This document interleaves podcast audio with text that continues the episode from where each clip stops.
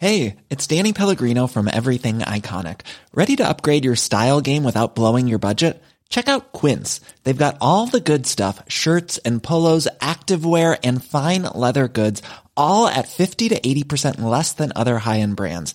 And the best part? They're all about safe, ethical and responsible manufacturing. Get that luxury vibe without the luxury price tag. Hit up quince.com slash upgrade for free shipping and 365 day returns on your next order. That's quince.com slash upgrade.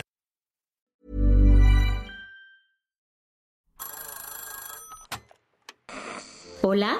Hola. Hola. Hola, hola. ¿Estás ahí? ¿Quieres saber lo que está pasando en tu país y en el mundo en pocos minutos? Te lo cuento.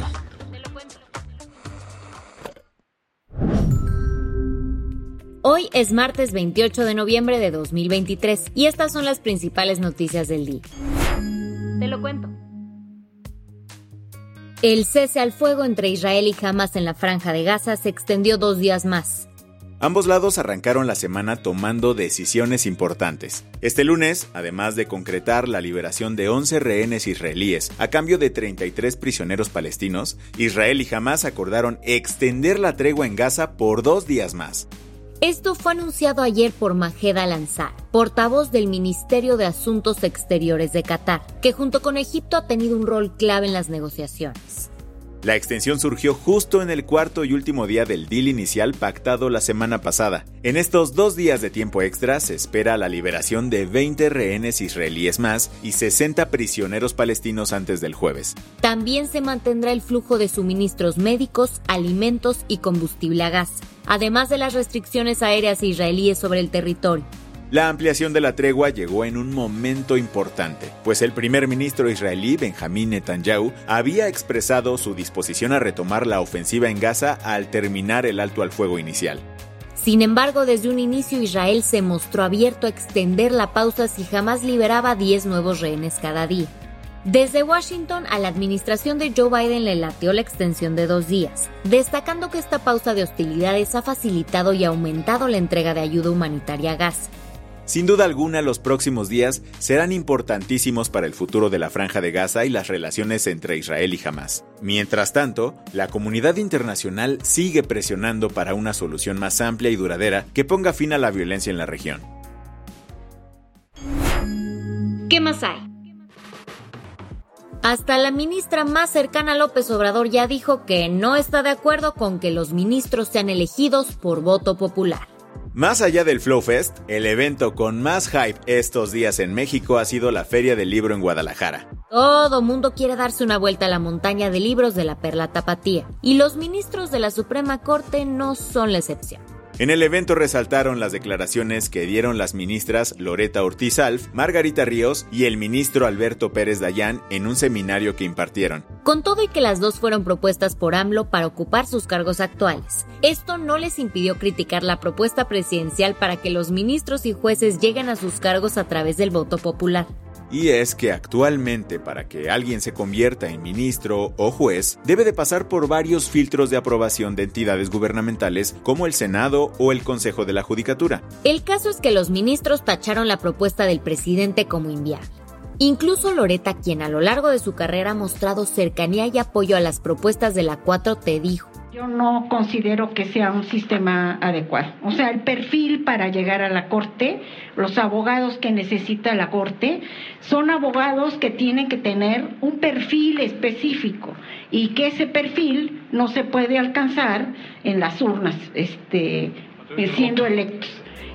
Obvio, AMLO no se quedó callado. En su mañanera de ayer respondió con sarcasmo a estas declaraciones diciendo que... Si a esas vamos, pues este no se podría elegir al presidente de México. Igual dijo que. ¿Cómo no se va a poder elegir a jueces, a magistrados y a ministros? Hay un procedimiento en todos los casos para elegir presidentes municipales, para elegir gobernadores, para elegir diputados, senadores, gobernadores presidentes de la República. Hay que reunir ciertos requisitos. De paso, sobre el lugar desde donde salió la crítica de la ministra Loreta, AMLO se aventó una pedrada diciendo que en la feria del libro de, Guadalajara. de Guadalajara siempre este, es una especie de cónclave de, de derecha. Las que tienes que saber. Es evidente, México tiene un serio problema de desabasto de medicamentos desde hace años. Para resolver el problema, López Obrador compartió un plan secreto hace unas semanas. Vamos a tener en Huehuetoca la farmacia más grande del mundo. A muchos esa declaración nos recordó a cierto personaje del cine mexicano. Ahí está, güey. Les presento a la Cuba más grande del mundo. Pero ya, en serio. Este lunes el presidente compartió más detalles de su superfarmacia. Y al parecer el tema va en serio. AMLO aseguró que comprará unas viejas bodegas de Liverpool, la tienda departamental, por 2 mil millones de pesos. El espacio, dijo, es tan grande como cinco zócalos techados y servirá para almacenar todos los medicamentos. Aunque ahora las bodegas están vacías, López Obrador confirmó que ya se aventó el primer pago del 10% del costo para tener su megafarmacia lista en enero del 2024. Después de todo el drama que se armó en el proceso de selección interna de Morena rumbo a las elecciones del próximo año, hubo algunas corcholatas perdedoras que salieron ganonas.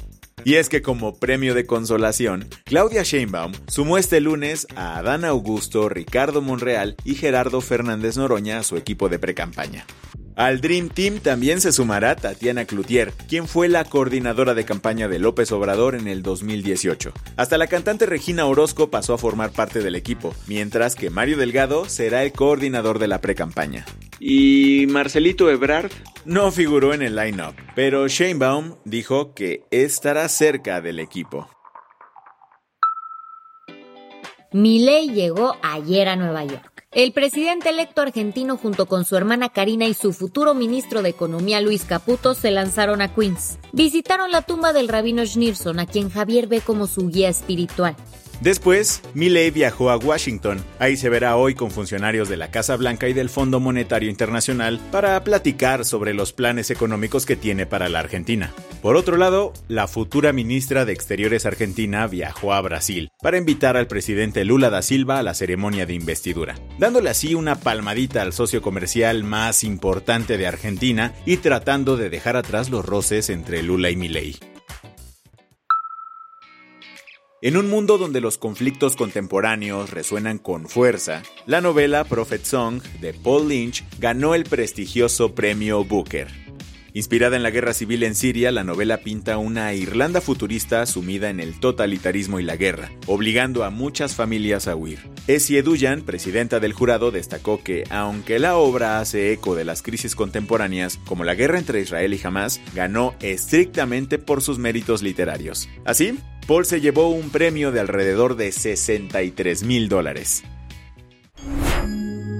La del vaso medio lleno. Si siempre has querido ayudar a los ajolotes, esta es tu oportunidad. La UNAM trajo de vuelta la campaña hashtag Adopta Ajolote para proteger a estos animalitos y cuidar su casa en Xochimilco. Ojo, antes de que te emociones, la idea no es que te lleves a un ajolote a tu casa. Entonces, El chiste es que con tu donativo ayudes a cuidar a 120 ajolotes que viven en el Laboratorio de Restauración Ecológica del Instituto de Biología. ahí un equipo de expertos les da de comer diario y cubre otros cuidados para que un día estos animalitos vuelvan a nadar libres entre las chinampas de Xochimilco. El año pasado la campaña recaudó 400 mil pesos y este año la meta es alcanzar un millón. Con esto cerramos las noticias más importantes del día. Yo soy Andrea Mijares. Y yo soy Baltasar Tercero, Gracias por acompañarnos hoy en Te lo cuento. Nos escuchamos mañana. con tu nuevo shot de noticias. Chao.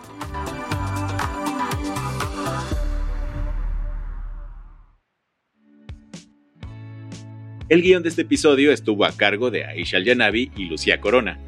Paula Gándara es la editora del guion y la dirección editorial es de Sebastián Ermenger. Gelúe Santillán es la directora creativa y el diseño de sonido está a cargo de Alfredo Cruz. ¿Quieres estar al día? Nos encuentras como arroba te lo cuento en Instagram, TikTok, Snapchat y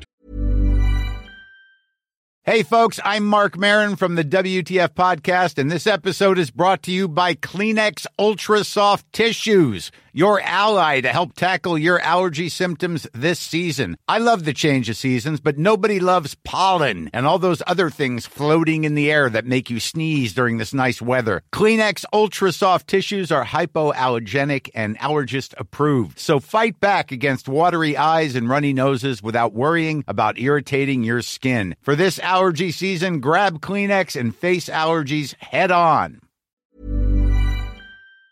Twitter.